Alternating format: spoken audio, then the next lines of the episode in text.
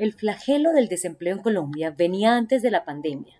El problema es que luego de marzo de 2020 las cosas empeoraron al punto que durante el pico de la situación sanitaria cerca de 5 millones de personas se quedaron sin trabajo.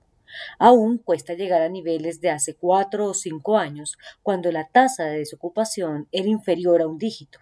Incluso había ciudades como Barranquilla, Bucaramanga y Bogotá con menos de 9%, en donde se podía hablar de niveles de desempleo friccional, una suerte de decisión voluntaria de no trabajar para estudiar, buscar un trabajo mejor o descansar.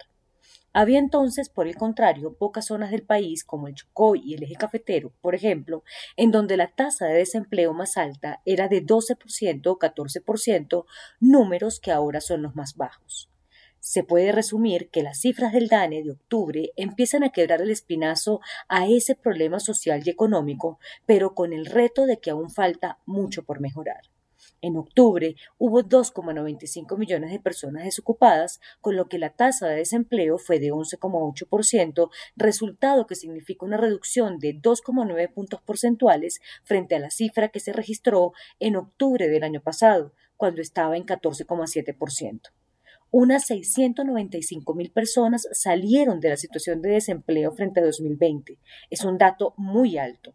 Con un sector productivo amparado de políticas públicas más audaces, puede que el desempleo no se convierta en algo estructural, todo dependiendo de los incentivos para producir en Colombia. Está claro que la industria está muy amenazada, no solo por los altos impuestos y por la carga laboral que representa generar nuevos empleos, sino porque la competitividad de los productos importados entra a los productos localmente. Las importaciones de los países asiáticos, el contrabando y el cambio de industriales a importadores es una realidad que pesa en las altas tasas de desocupación. Los cambios tecnológicos también afectan la demanda de mano de obra en el sector productivo y de servicios. Un ejemplo elocuente es que cada vez hay menos trabajadores bancarios por la digitalización de las operaciones, la banca por Internet o los neobancos. Hoy por hoy, el panorama laboral del país presenta un cuadro keynesiano, calificativo usado cuando la estabilidad salarial en niveles bajos de remuneración no contribuye a que las mismas empresas produzcan más por la demanda aparentemente generada por una subida de salarios. Es decir, las empresas no contratan más trabajadores o empleados formales, pues no hay demanda suficiente para hacerlo un claro desequilibrio que es complicado de romper y que meses como diciembre demuestran que cuando la gente sale a consumir, a las empresas no les queda otro camino que demandar mano de obra y mejorar remuneraciones. Este diciembre tiene muchas particularidades. La primera es una buena parte del país rural está gozando de auténticas vacas gordas con el precio del recorte café.